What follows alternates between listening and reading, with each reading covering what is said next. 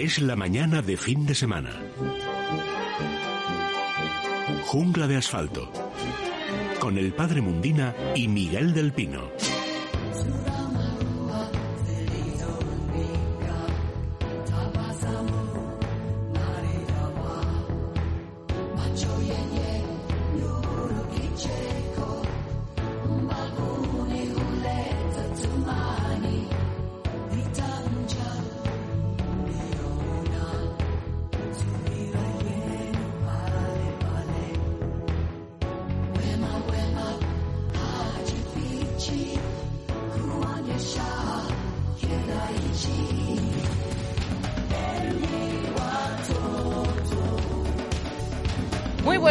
Todos, son las 11 y 2 minutos, las 10 y 2 en Canarias. Estamos de vuelta un domingo por delante con jungla de asfalto. Profesor del Pino, buenos días. Muy buenos días, Elia, buenos días, padre, buenos días a todos. Buenos días, padre. Buenos días, Elia, Miguel y Bueno. todos nuestros oyentes. Y a todos nuestros oyentes, claro que sí. Un, un día más, un día más. Me ha parado la policía, pero es lo suyo, claro, porque vamos a, a trabajar. Y me ha dicho el policía, dice, habla bien de, de nosotros en la radio. Digo, hombre, ¿cómo no vamos a hablar bien de la policía en la, en la radio, Miguel, verdad? Lo hacemos, claro que sí. Lo hacemos, claro que sí. Bueno, teléfono para los oyentes, 91 573 9725. 91 573 9725. Abrimos la ventana. Es la mañana de fin de semana. Jungla de asfalto.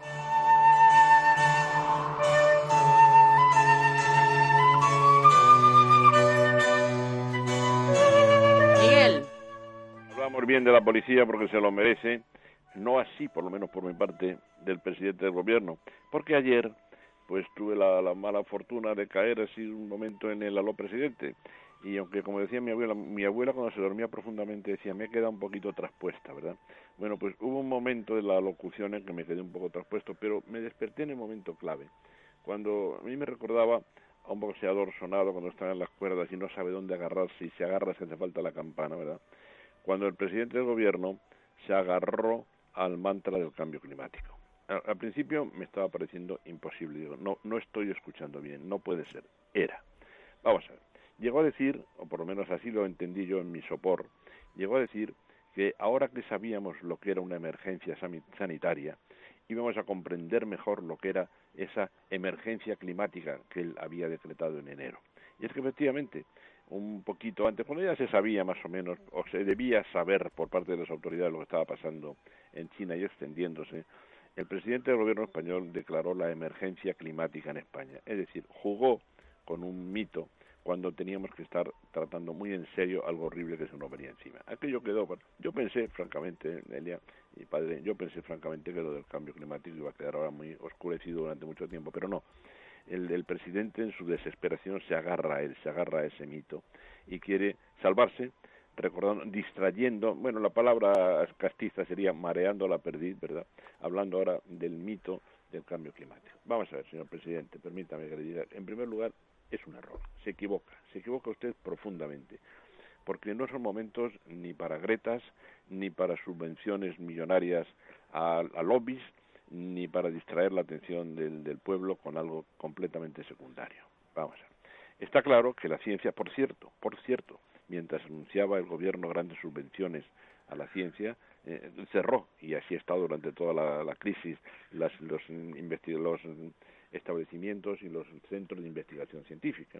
Pero bien, la ciencia seguirá luchando, claro que sí, y es muy posible, por no decir seguro, que dentro de 20 o 30 años, que es el plazo al que se ponen estas cosas por parte de los políticos, pues haya unas fuentes energéticas completamente distintas de las actuales, se haya descarbonizado en parte el planeta y las cosas vayan mejor. Pero ahora, ahora, durante unos años, presidente, eh, habrá que recordar algo que dijo en cierta ocasión el profesor Velarde Fuentes y que es verdaderamente profético.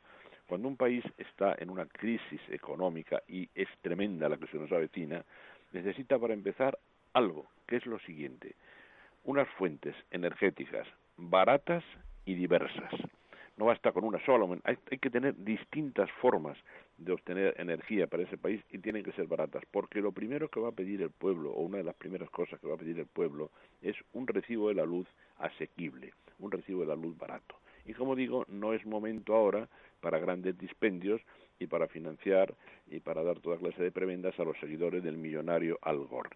De manera que se equivoca usted. Aparte de ser verdaderamente impresentable querer mezclar la llamada, la supuesta emergencia climática que usted decretó en, decretó en enero con la emergencia real, de verdad, que ha venido después. Y recuerde, señor presidente, que estamos hablando de muchísimos muertos, aparte de ser verdaderamente descalificable el planteamiento, además es torpe y es un error, porque el pueblo no está ahora para eso. Está para que le salven la vida y luego para que le salven las posibilidades, por lo menos, de comer. De manera que yo pensé que era un sueño, que era una pesadilla, pero no, no, me froté bien los ojos y en mi medio sopor estaba despierto. Bueno, pues queda Queda dicho, Miguel, voy a dar el teléfono a los oyentes de María que ya está recibiendo llamadas, llamadas si tienen dudas sobre sus plantas, sobre sus mascotas, pero también, afortunadamente, tenemos al profesor del Pino que nos aclara bastante sobre esta pandemia que estamos viviendo. 91 573 9725. Nos vamos con las plantas. Jungla de asfalto con el padre Mundina y Miguel del Pino. Padre, ¿con qué vamos? Pues hoy, Elia, vamos a cerrar el ciclo de las rosas, de los rosales, no de las rosas que estarán siempre con nosotros, pero sí de los rosales. Y para ello hemos dejado siempre, como todos los años, lo que son las leyendas, las historias verídicas, auténticas de la rosa. Yo leeré unas tres, cuatro páginas que tengo escritas porque he ido recogiendo a lo largo de, mis años pues todo lo que ha caído en mis manos sobre las rosas.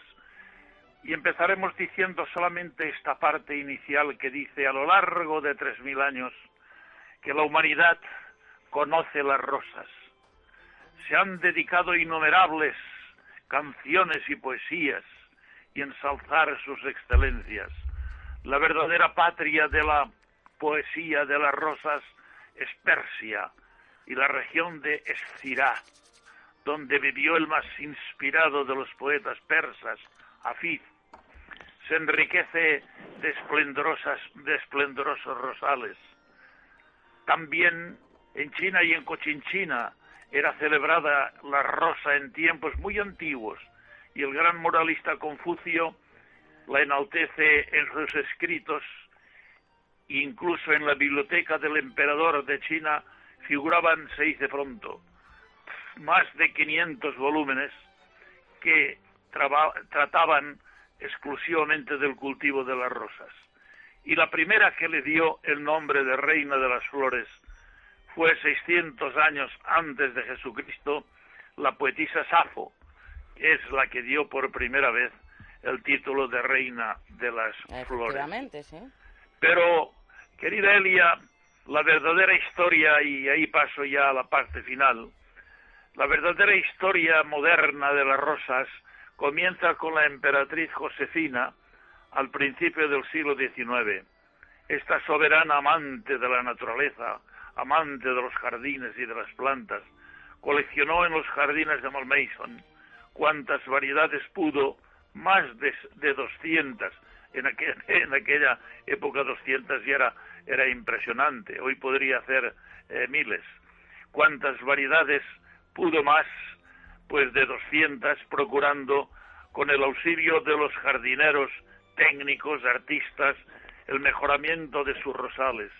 Más tarde, a mediados del siglo, el gusto por el cultivo de la rosa se extendió fuera de los límites de los jardines imperiales y desde 1815 en adelante se cultivaron los rosales que se hicieron muy populares entre la ciudadanía. La representación de las rosas como motivo ornamental aparece asimismo en la cerámica artística, en la industria textil, en encajes, tejidos, tapices, alfombras, etcétera, etcétera, y también en la joyería. Incluso en la Edad Media se formó en París una corporación llamada de chapeliers, sombreros que confeccionaban precisamente rodeados de flores, de rosas. Verdaderamente es la flor que más veces ha sido adoptada por el arte en todas sus manifestaciones. Pero las mismas fuentes de inspiración que los artistas encuentran en la rosa nos demuestran que ninguna obra humana, ni la más iluminada, es capaz de captar todos los encantos de la reina de las flores. Solo puede gozar las gracias de la rosa y aún tampoco un pero aún tampoco en su perfecta plenitud quien se admira al natural, tal como la crea para nuestro solaz el artista máximo, Dios. Y ahora una anecdotita que es muy curiosa, que dice, mi esposo estaba de servicio en la Marina de Guerra. Nos tocaba pasar el primer aniversario de bodas, separados con un continente de por medio, nada menos. Para mí era una ocasión triste y aumentó más aún mi nostalgia cuando vi pasar de largo al cartero sin traerme noticias de mi esposo. Hacia la mitad de la tarde me volvió la alegría al ver un camión de la floristería entrar por nuestra vereda. El chofer hizo alto para entregarme una caja larga de Interflora. Automáticamente, con toda prisa, corté el papel y empecé a contar las rosas.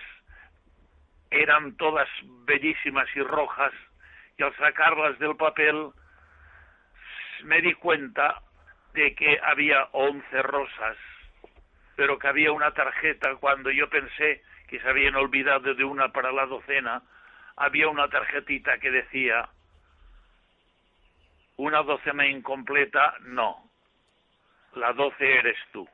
Ah, Qué bonito, bonito. que le dijera a su esposa, la doce eres tú la otra. Rosa, una india peruana, nacida muerta en Lima, nacida y muerta en Lima en 1568 al 1617, fue reconocida en 1671. La cuenta que el Papa entonces reinante Clemente X se había opuesto a la canonización diciendo que no modificaría su criterio aunque lloviesen rosas. ¿Y qué ocurrió? Pues que al decir estas palabras una lluvia de rosas cubrió el Vaticano y no cesó hasta que su santidad pronunció la fórmula de la beatificación, de la canonización. Por tanto, esta es una anécdota también muy interesante. Y ya para terminar, pues hay una rosa en pago de un terreno. Dice que una rosa roja anualmente y para siempre en el mes de junio fue la renta que el barón von Stiegel, el de los famosos trabajos en vidrio, pidió en 1772 cuando cedió una parcela de terreno para edificar una iglesia a Sion. La condición fue cumplida en vida del varón, pero olvidada después, y años más tarde se encontró el antiguo documento y se modificaron las entregas de rosas todos los años, no sin antes liquidar el tiempo que se había pasado sin pagar la deuda de la rosa, y hicieron la cuenta y tuvieron que pagar de entradas 131 rosas. Qué bonito es el que el hombre tuviera esa idea feliz de no cobrar dinero, sino me entregaréis una rosa cada año. Qué bonito, ¿verdad, Elia? Pues sí, la verdad que sí. Bueno, pues eh, todo el significado de las rosas que nos ha acercado el padre Mundina. Seguramente haya consultas sobre estas y muchas otras plantas. Voy a dar el teléfono 91 573 9725. Son las 11 y 16 minutos. Nos vamos, nos vamos al arca. Elia, Elia.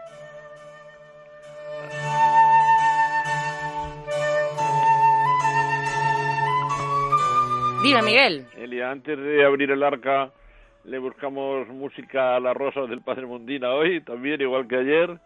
¿eh? confiamos plenamente en Kelu para ello. ¿eh? ¿Te parece, Elia? Creo que tenemos precisamente un, problema y no sabemos ahora mismo con el, con el ordenador, Miguel, así que no va a ser fácil encontrar. Lo hacemos, lo hacemos de palabra, para decir que, bueno, es todo el mundo sabe que el chotis es un baile, es una, típicamente madrileño, ¿verdad? Pero posiblemente, ya sabes lo que decía, eh, se decía en España, los frutos tardíos, ¿verdad?, en Menéndez Pidal. Aquí, al final se hacen las obras más bonitas cuando está terminando un género. Y el compositor Luis Barta, pues incorporó ya en los últimos tiempos cuando el género chico ya estaba decayendo incorporó posiblemente el chotin más uno de los chotis más bonitos que existen el rosa de Madrid. Así que para el próximo día padre se lo, se lo debemos ya lo buscaremos. Venga perfecto ya estará ya estaremos prevenidos prevenidos. Venga Miguel y tampoco lo que pasa es que el animal que viene al arca lo mismo se la come la, la flor porque es un un gran aficionado a comer toda clase de productos vegetales, le encanta el diente de león, le encantan las hierbecillas del Prado, pero si ve una rosa se la come también, así que no la deja. Y sobre todo si tiene buen perfume. bueno, no, no tiene demasiada sensibilidad para eso nuestra bestia de hoy del arca, pero como ayer se celebró padre, el día, parece cómico, al lado de lo que tenemos, pero bueno, vamos a darnos un ratito de recreo. Se celebró el día de la tortuga, ¿verdad? El día de la tortuga. Bueno, si, si usted, padre, se remontaba a la Edad Media, yo voy más para atrás. Nos vamos a 250 millones de años, ¿eh? Para encontrar el mismísimo árbol evolutivo de un grupo animal precioso y que tiene también muchos aficionados dentro del mundo de los animales domésticos. Estamos hablando del mundo de los reptiles.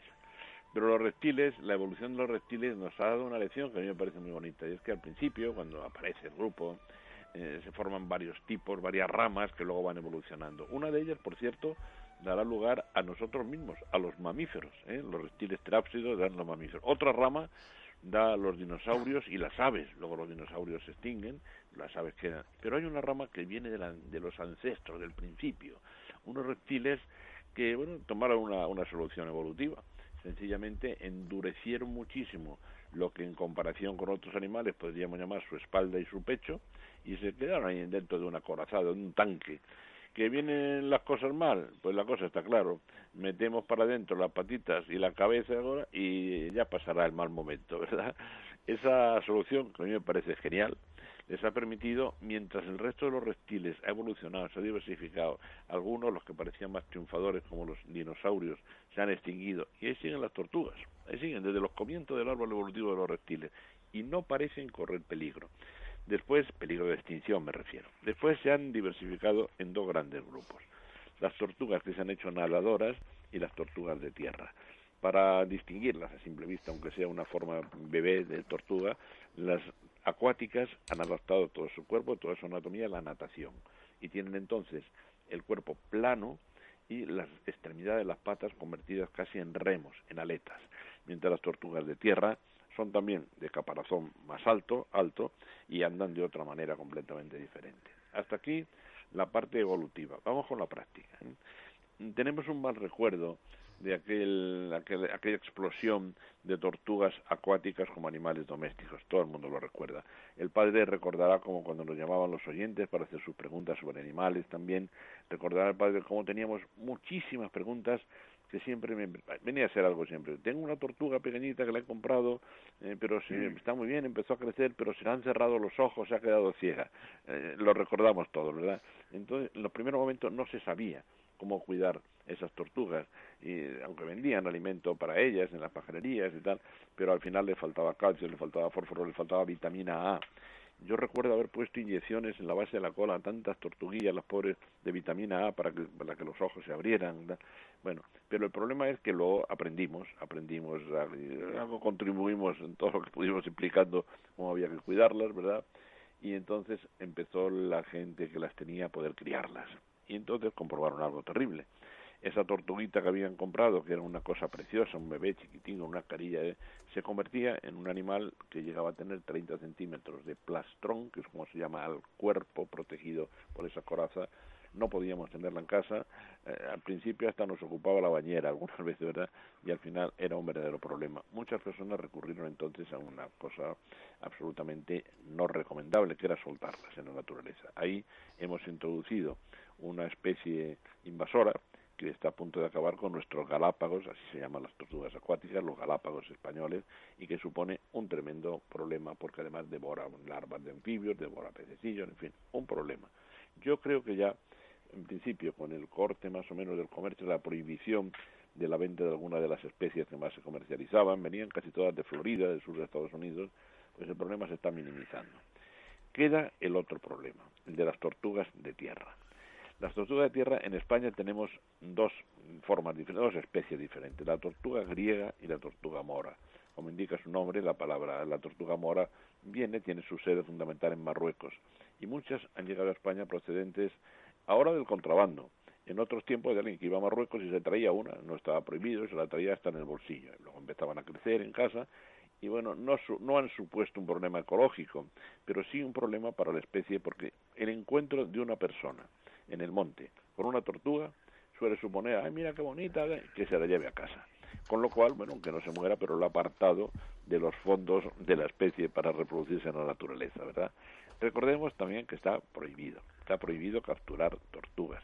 Y además tienen un tremendo problema las pobres en los incendios forestales. Estas sí que no escapan y en muchos lugares, en muchos montes mediterráneos donde tenían antes tortugas griegas o tortugas moras en el sur, pues están a borde de la extinción por los incendios.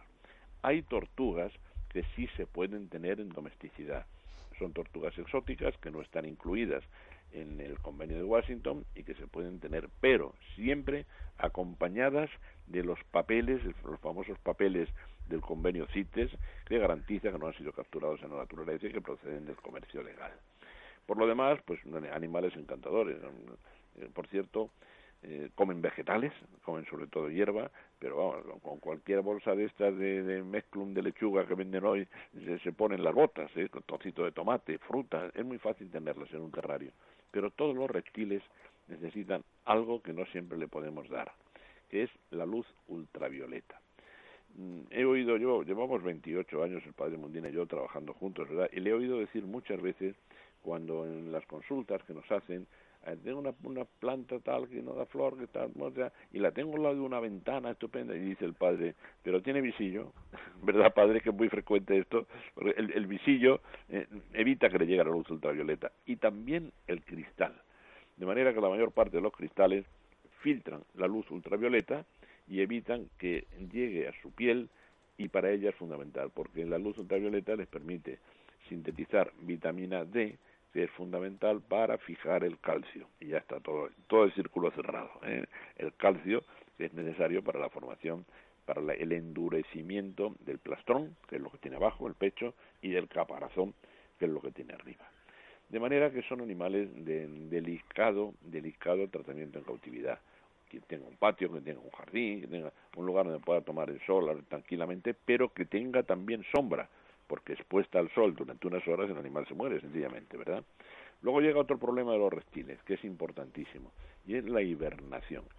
Tienen que tener un periodo del año de descanso. Y para eso, pues volviendo al jardín, a que tenga esa suerte de tener un espacio al aire libre, una caja, una caja bien protegida con musgo seco, pero atención, que no esté el acceso de gatos o de otros depredadores, ¿verdad? Porque se la encontrará la pobre dormida.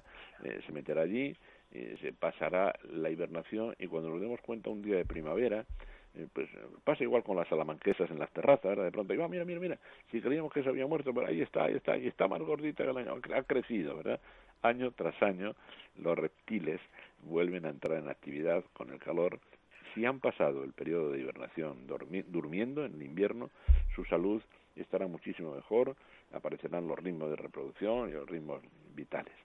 Yo recuerdo eh, cuando hacíamos la, serie que yo hice para televisión, El Aire Libre, había en, en Sanlúcar de Barrameda, Elia, un hermano de un famoso torero, torero que a mí me pareció maravilloso, que era José Luis Parada, bueno, este torero de Sanlúcar de Barrameda tenía un hermano que era un gran amante del mundo de las tortugas y, las criaba en su jardín. ¿eh?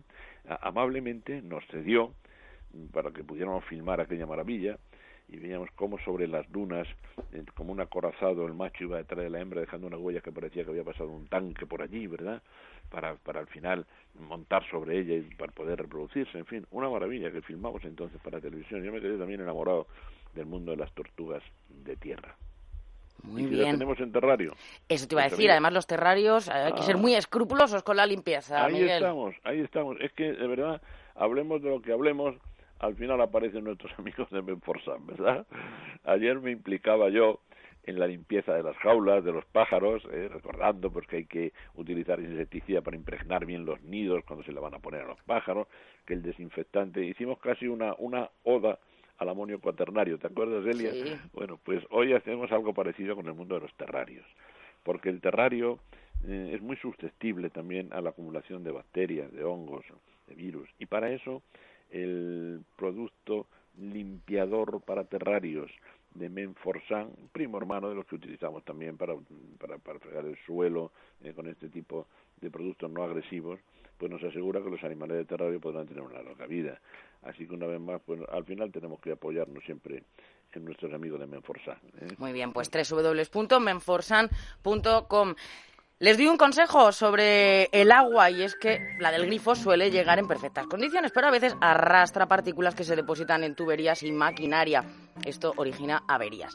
Les proponemos una solución muy económica, es Masical y hablamos de ello con Antonio Ruiz. Antonio, buenos días. Hola Elia, muy buenos días. Eh, pues mira, tratar el agua con Masical aporta sobre todo beneficios para los electrodomésticos, para la, la limpieza diaria, para la higiene personal, pero sobre todo para nuestra economía, porque es que vamos a tener una mejor calidad del agua en el agua para todo, para beberla mucho mejor ahora, para la higiene, para el baño, para evitar el picor a consecuencia de la cal y sobre todo Elia para evitar muchas obstrucciones y muchas averías que la cal provoca en sanitarios y en los electrodomésticos que funcionan con agua. Y si la cal ya está pegada dentro de la tubería, en la maquinaria por donde pasa el agua, ¿eso también lo quita? Claro, también lo va eh, quitando porque lo va debilitando poquito a poco y es la propia corriente del agua la que va soltando esa cal que está pegada. Eso hace que las tuberías queden diáfanas y totalmente limpias y que el caudal de agua perdido se incremente en unas poquitas eh, semanas. Al cabo de unos poquitos semanas o algún mes finaliza ese proceso de limpieza de los conductos por donde el agua pasa y después el mantenimiento para impedir nuevas eh, incrustaciones calcáreas es totalmente automático. Garantías, Antonio. De hecho, es el producto más garantizado, bien lo sabemos todos, que lo estamos diciendo ya desde hace muchos años, Elia. Entregamos por escrito, cuando reciben el Masical, dos garantías. La primera de funcionamiento ilimitado, dura más de 100 años. Y la segunda lo podemos tener un año a prueba, un año en casa, en el negocio, en la comunidad de propietarios, donde queramos. Si no nos convence, lo devolvemos y simplemente recuperamos nuestro dinero. Y hablando de dinero, oferta para los oyentes. Ofertón, ofertón porque hemos rebajado el precio de Masical de 99 a solo 82 euros. Los que llamen en este momento al 902 107 109 o lo pidan en masical.es. Recuerden que Masical se escribe con S, con S de Sevilla. Los que lo pidan en este momento, eh, pues por 82 euros recibirán dos Masical en lugar de uno para compartir y, ca- y que cada uno pague la mitad, más el ahorrador de consumo de energía eléctrica de regalo y no van a pagar los gastos de envío. Bueno, pues marquen ahora mismo 902-107-109 más SICAL 902-107-109. Gracias, Antonio. Un saludo, Salud. buenos días. ¿Quieres que tu mascota esté guapa y se sienta bien? Menforsan, la marca líder en cosmética natural para tus mascotas, soluciona todas las necesidades de higiene y limpieza de nuestros fieles amigos. Todos los productos Menforsan están registrados y garantizados por Laboratorios Bilper, fabricante homologado y certificado desde 1958. Puedes encontrar los productos Menforsan en pajarerías, tiendas especializadas y clínicas veterinarias. Descubre los productos más naturales y el catálogo más completo del mercado. www.menforsan.com Estás escuchando Es Radio. Colacel Antiox es único. Colágeno puro antioxidantes y vitamina C que ayudan a mejorar la piel y las articulaciones. Colacel Antiox de Laboratorios Mundo Natural. En parafarmacias y parafarmaciamundonatural.es. Llévanos siempre contigo. Síguenos en nuestra cuenta de Twitter, arroba es radio y arroba libertad digital. Y sé el primero en enterarte de lo que está pasando. Recuerda, con Mundo Natural tus complementos alimenticios, alimentación bio y cosmética natural en tu casa en 24 horas. Pedidos en parafarmaciamundonatural.es y por compras superiores a 70 euros regalo seguro.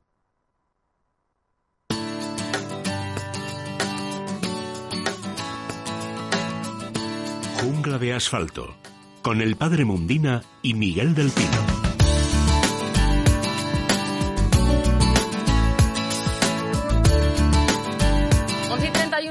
Está escuchando ya Ezequiel Martínez. Ezequiel, buenos días. Hola, buenos días.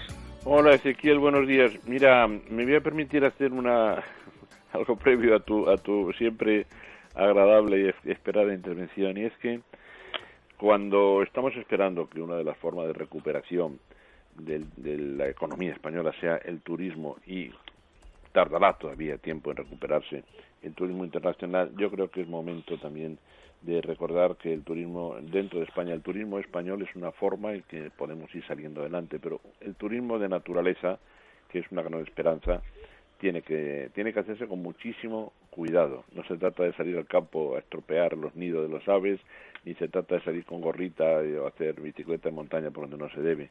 Pero yo creo mucho, Ezequiel, y me gustaría saber tu opinión en este sentido, creo mucho en el turismo, por ejemplo, el turismo ornitológico, el turismo de naturaleza hecho con cabeza profesionalizado, con los guías adecuados, que creo que puede ser hasta una profesión.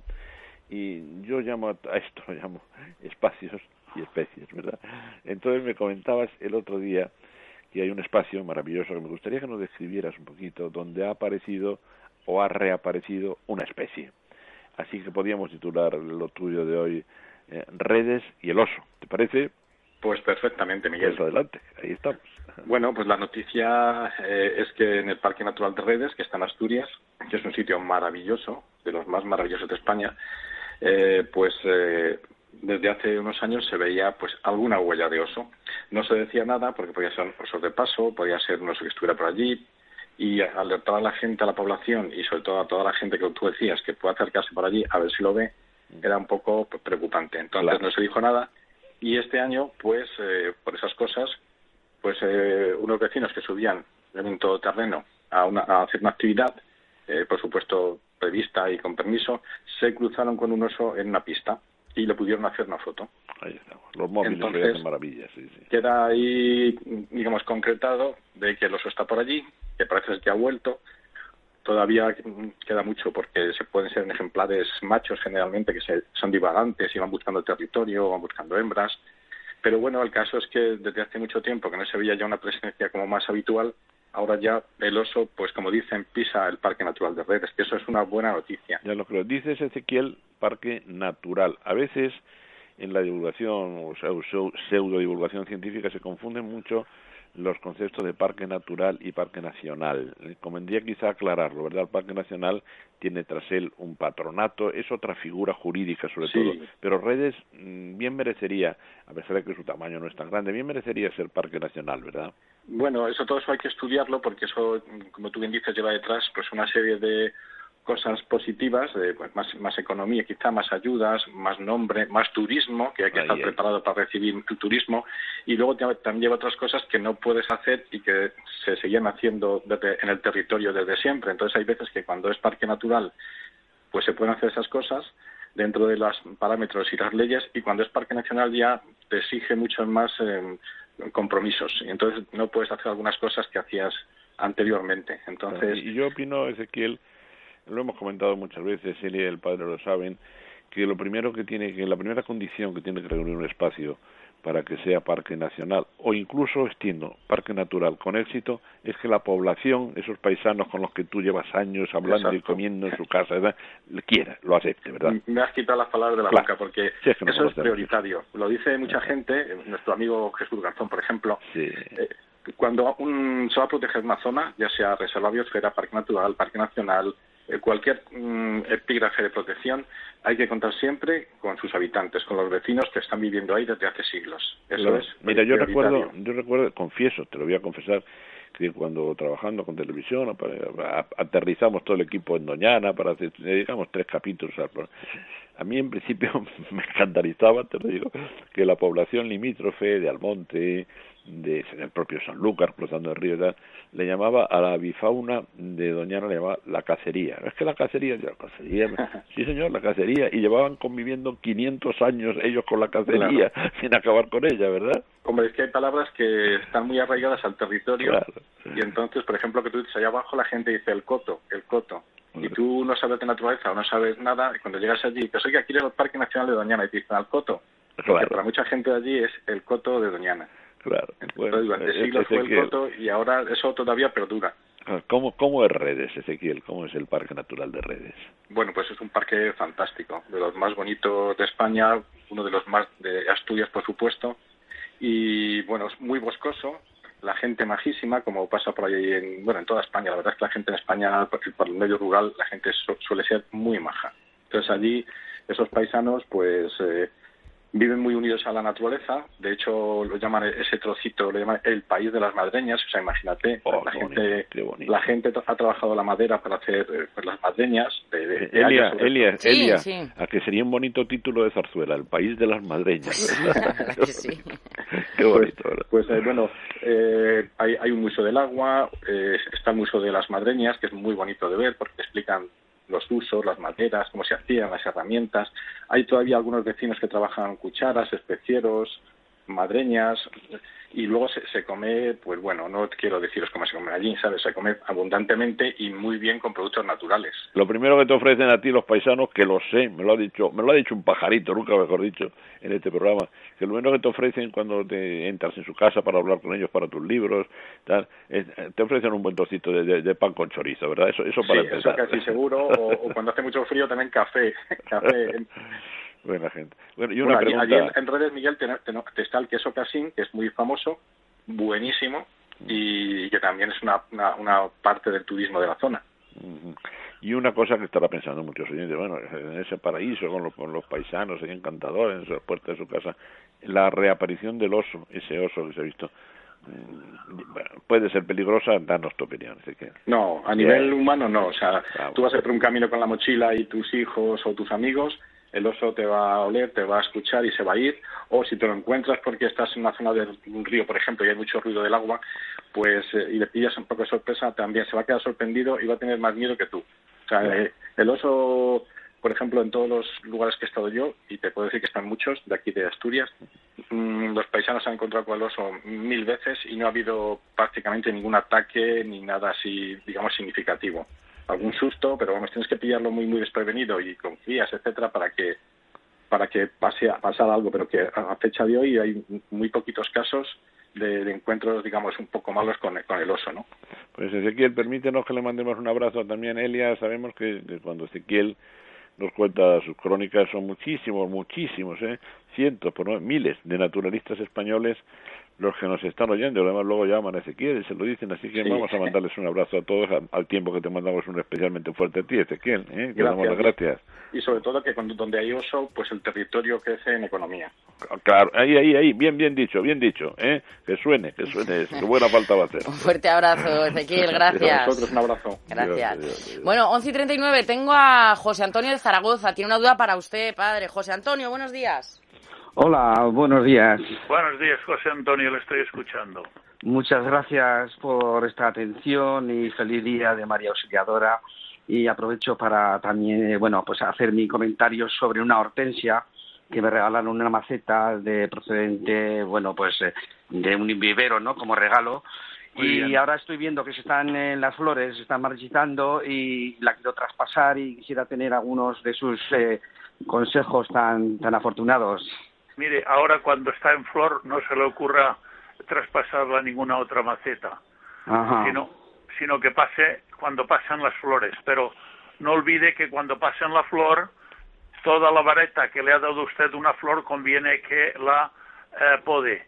Déjele abajo tres nudos, dos, tres nudos. ¿Me entiende lo que quiero decir?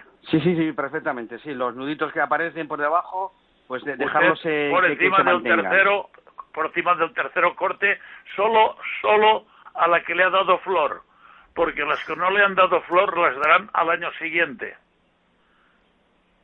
Porque muchas veces la gente les da por hacer un corte en guillotina y, y me dicen al siguiente año si no me ha dado flor no es que la flor estaba preparada para que usted la tuviese con las que no le dieron flor el año pasado. Sí, por lo tanto, quería- cuando ya pase la floración, eh, usted podela como le dicto y entonces cambie la de maceta, pero cuatro deditos mayor que la que tiene ahora, Sí, no más. sí, sí, muy bien. no una, compre una bolsita de compost universal que siempre lleva mezcla de turba y esto es muy importante para la hortensia que usted sabe que la hortensia lo que quiere cuando está en flor, está también que tenga siempre el compost húmedo, si no se pone lacia. Venga, perfecto, pues queda resuelta Me, esa, me gustaría, esa me gustaría duda. Elia, ha- hacer un comentario al padre. Sí, claro. Y es que aparte del error de, de podar en guillotina, es que a veces yo creo que, que algunas personas lo razonan al, al contrario, es decir, dicen, vamos a ver, uy, esta rama no, esta, esta ha dado flor, esta es buena, ¿verdad? Y, y- y la deja, y, y es todo lo contrario, ha, ha llegado el relevo, ¿verdad? Claro. Hay- se piensa a veces al revés del consejo que usted acaba de dar. así que- La que da la flor es la que hay que cortar. Claro, Venga, claro, que me voy a Sevilla. Tengo ahí a Rosa que tiene una duda para usted, padre. Rosa, buenos días. Buenos días. Bueno, mire, hemos hablado de Rosa durante ocho fines de semana Sí, sí, lo he oído, lo he oído. y ahora tenemos a una Rosa. Vale, muchas gracias, padre. Yo le conozco a usted de hace muchos años. Bueno, verá usted, yo tengo una orquídea mm, Sí. desde hace ya también varios años que me ha florecido dos veces, pero de esto ya le digo que hace años. Y yo sigo regándola por inversión, le da la luz, todo, echa hojas, echa muchas raíces, Y no le da pero flor. nada, nada. Y no sé Y que ya qué hacer. y que y que hay un abono especial para las orquídeas. Ajá. Acuérdese en las floristerías de pedirlo. Yo quiero el abono, se dice, no, tome este. Sí. Puede ser bueno, Eh, pero hay uno que orquídeas. está, está muy estudiado para las orquídeas. Porque puede que usted la riegue y hace muy bien, pero que a lo mejor no sé si usted eh, la abona de vez en cuando, de vez en cuando. No olvide, no olvide que la orquídea tiene, una vez ha pasado, por lo menos tiene un par de meses de reposo. Sí. Y, y en ese par de meses de reposo usted tiene que hacer el rieguecito para que se mantenga simplemente húmedo el compost. Tampoco, si tiene raíces que abrazan la maceta, no le quite usted esas raíces, que son importantes. Y algunas por fuera de la maceta. Es- esas que están por fuera no se, no se le ocurre quitarlas, No, no. Porque es muy importante. Y cuando la cambie, pues usted con cuidadito eh, las, las, las desengancha y las pone en la otra maceta que usted le va a poner. Pero eso sí, no olvide que cuando ya empiece a brotar, usted cada dos rieguecitos tiene que añadirle abono de especial para orquídeas. Entonces debo cambiarla a otra maceta más grande, ¿no? con cuatro deditos mayor. Muy bien. Vale, vale. Pues muchísimas gracias, Rosa, padre. un beso, gracias. Nada, por Dios. Venga, María Teresa, de Madrid. Dudas sobre plantas también, María Teresa, buenos días. Buenos días. Y un Buenos días, abrazo María para Teresa. todos que os lle- llevo oyendo muchos años. Muy bien. Gracias, Mire, mujer. Padre Mundina, Dígame. mire, tengo mm, bastantes rosales y, Sí. por cierto, dobles y muy bonitos. Pero eh, quiero preguntarle cuándo debo echar el insecticida este de la mariposa o de la oruga, porque me los comen todos y en un momento me quedo Claro, sin claro. Mire, esto usted lo tiene que hacer al anochecer, hacia el atardecer o a primera hora de la mañana, pero es mejor que lo haga al atardecer y así ya, pues, eh, toda la noche está ya tratadito. Usted compre un polivalente, acuérdese de la palabra, polivalente. Escúcheme, yo Sirve como acaricida, insecticida y fungicida. Padre, Eh, es abarca que me han, tra- abarca me han un espacio traído, muy grande. padre, me han traído uno de mis hijos un insecticida que no sé si será la marca que pone Flowers y es una Sí, ampollita para echarla en un litro de agua. Ah, muy bien, muy bien. Bueno, pero Eso yo lo es que un abono. eh, ah, no no es para los para le- los bichos estos. No lo sé, eh, porque Sí, porque tiene, pone. tiene un montón de, de productos, pero eh, mire usted si pone abono o pone para tratamiento, que es distinto. Si es para tratamiento, ha dicho usted bien. tratamiento. Pero lo que quiero saber es si tengo que empezar ya, en Claro este mes, sí. ahora mismo. Ahora mismo, pero eh, cuando usted lo eche, no olvídese que eh, los, las, las plagas y las enfermedades generalmente siempre se esconden y están por debajo de las hojas. Por Ya, tanto, ya. usted por debajo, flu, flu, flu, flu, y, un- y por encima un flu, flu también. Un Ah, en el se- tronco, ¿no? Perdón, En el tronco. eh, por debajo donde usted pone, lo pone debajo para que todas las hojas por la parte de abajo puedan recibir el producto. Venga, pues resuelta esa, esa duda. Almería, Isabel, tiene una duda para ti, Miguel. Buenos días, Isabel. Buenos días. Buenos días, pues, Vamos a ver. Tengo una tortuga leprosa que me trajeron de Sierra Morena, de un río. Y la tengo en casa. Tengo un arenero lleno de tierra, está el sol en una terraza, pero tengo dos problemas con ella. No hiberna porque aquí la temperatura, aunque la meto dentro de casa, siempre está por encima de 18 grados. O sea que deja de comer en octubre y empieza a comer ahora en marzo o así, pero no hay manera de que deje de hibernar.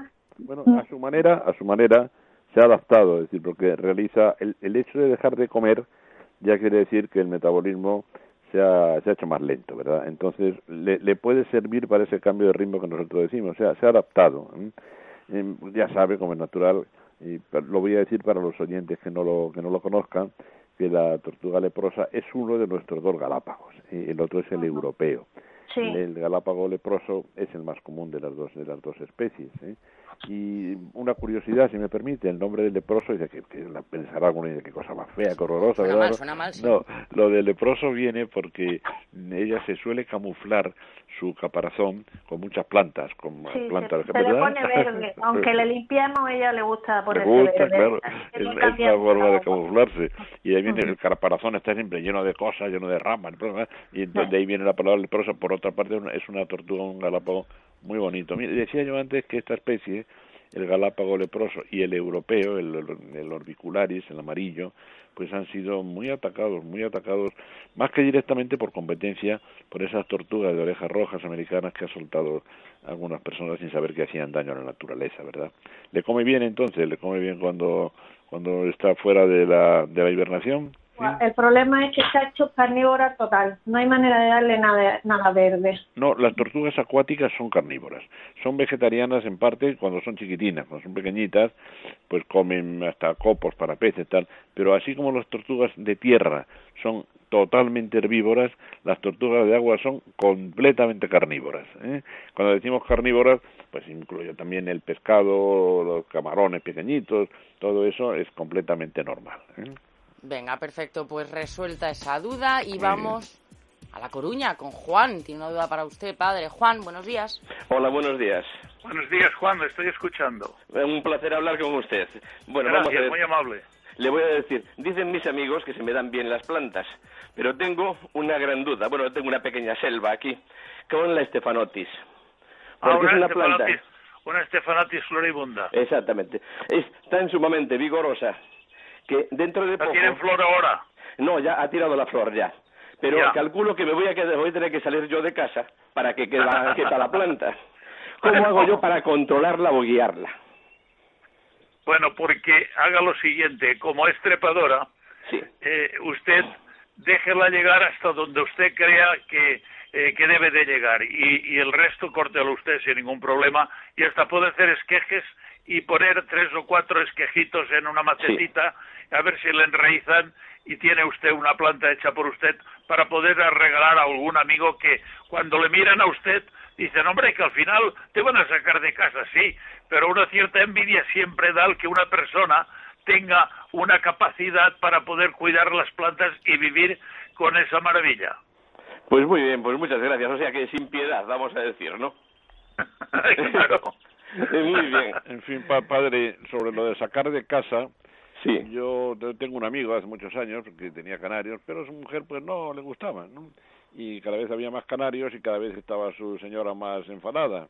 Y un día llega a casa y oye cantar maravillosamente a los canarios. Dice, qué bien, pues cantan mejor que nunca. Y qué potencia, tal. Y es que su señora se los había puesto en la escalera. Así que ese sí que lo echaron de casa a los pájaros, ¿verdad? Bueno. Muy bien. Un beso grande, Juan. Gracias. Adiós. Gracias, Adiós. gracias. Miguel, nos quedan nada, siete minutitos. Sí, sí. Bueno, pues es, es- es momento de muchísimos consejos, de muchos consejos, porque hoy, entre tortugas y demás gente así lenta de los reptiles, pues no, no nos olvidamos ni mucho menos del perro y del gato. ¿eh? Bueno, hay un consejo que queremos repetir y es que nuestro gato en este momento, digo este momento en que todavía pues estamos luchando contra el coronavirus, ¿verdad? Nuestro gato es inocente, tranquilos. Ya sabemos que los felinos se pueden contagiar del coronavirus, pero también podemos decir muy claro, muy claro, muy claro que no son peligrosos en absoluto para sus amos. Pero extrememos la precaución para que el gato sea lo que debe ser, un animal de casa, es decir, que no tenga posibilidad de salir y de incorporarse por ahí, de hacer el gamberro por el barrio ni por los tejados, ¿verdad? El perro ha quedado completamente libre de sospecha, a pesar de algunas primeras noticias alarmistas y falsas. El perro ha quedado completamente fuera de, lugar cualquier sospecha de que pueda ser peligroso respecto al coronavirus. Angelito, el pobre, lógicamente, cuando volvemos del paseo con él, pues como hemos recomendado varias veces, lavarle bien las patitas con un detergente, perdón, con un detergente, qué horror, con un producto, cual, iba a decir detergente, no, con un producto cualquiera de los champús de Menforsan, ¿eh? y también, como hay una enorme plaga de garrapatas este año, lógico, el campo ha estado, sobre todo el pasto, está en los parterres, en, los jardines, ha estado muy abandonado, pues hay lógicamente una plaga de garrapatas enorme este año. ¿eh? Por eso también, cuando llegamos a casa, en darle con el spray, con el insecticida de menfosan en las patitas, en la parte baja, ¿eh? para de esa manera evitar que busquen lo que más les gusta a ellas, que es las partes más delicadas del cuerpo, como las orejas, el, cuello, en fin, esas zonas donde se suelen insertar, ¿verdad? Claro. Por lo demás, total, total tranquilidad, nuestros animales domésticos no nos van a causar ningún daño. Curioso, ¿verdad? Lo de que los animales en este caso nuestras mascotas no, no porten el, el virus, ¿verdad? No, no. El virus es muy raro, Elia, un virus que solo sea exclusivo del hombre. Sí, ¿eh? sí, sí. Muchos virus, eh, el de la gripe estacional, por ejemplo, al pobre hámster le produce unos constipados que, que ves al hámstercillo con la naricilla mojada, ¿verdad? Eh, muy, muy, pasa, pasa. Pero de ahí a que se pueda dar el salto contrario, que en el animal mute y pase al hombre, pues pasa una vez cada, cada muchas décadas, como ha pasado con el coronavirus, ¿verdad? Pero esculpemos completamente a nuestros animales domésticos. Vamos a disfrutarlos y a recordar pues que nos han acompañado mucho, más que nunca, durante estos días tan tan tristes de la epidemia, Elia. Bueno, pues eh, hasta aquí vamos a, llegar. Eh, Miguel, muchísimas gracias. Volvemos el, el, fin de semana que viene. Algo tiene, algo tiene jungla de asfalto, Elia, bueno, también ha influido mucho el, tema tan bonito y los comentarios tan bonitos hoy del Padre Mundina, ¿verdad? Pero algo tiene en Jungla de Asfalto que yo he entrado enfadado con lo del cambio climático asociado al, virus y termino tan contento. Hija, esto es un bálsamo. ¿eh? Espero que a nuestros oyentes les haya pasado igual. Pues esperemos, esperemos que, así sea. Un fuerte abrazo, Miguel. Volvemos el sábado que viene. Adiós. Padre, un fuerte abrazo a usted también. Gracias, muy amable. Y por cierto, bueno, que muchas tiendas ya de plantas también han, han abierto, ¿no? Y siempre las plantas pues nos dan ese, ese aspecto de naturaleza en el hogar, ¿verdad? Bueno, pues se nos ha ido el padre, parece. Venga, muchísimas, muchísimas gracias. Nada, son las 11 y 54 minutos. Les vamos a dar unos consejos y enseguida volvemos a partir de las 12 con muchos temas. Tenemos música, tenemos, tenemos divorcios qué barbaridad, se ha disparado, se ha disparado el, el tema de los divorcios. Es normal, o sea, después del confinamiento, pues claro. Lo que pasa que decía la abogada con la que vamos a hablar también, que diciembre yo creo que será algo que es en caliente, ¿no? Verdaderamente, porque luego pues a lo mejor las aguas vuelven a, a, su, a su cauce. Pero sí, pues que si yo me he quedado más con los niños, ahora te toca a ti, ahora tal, una cuarentena es una cuarentena, ¿eh? Bueno, eh, muchos temas en la mañana de fin de semana, así que Volvemos, volvemos enseguida. Hasta ahora.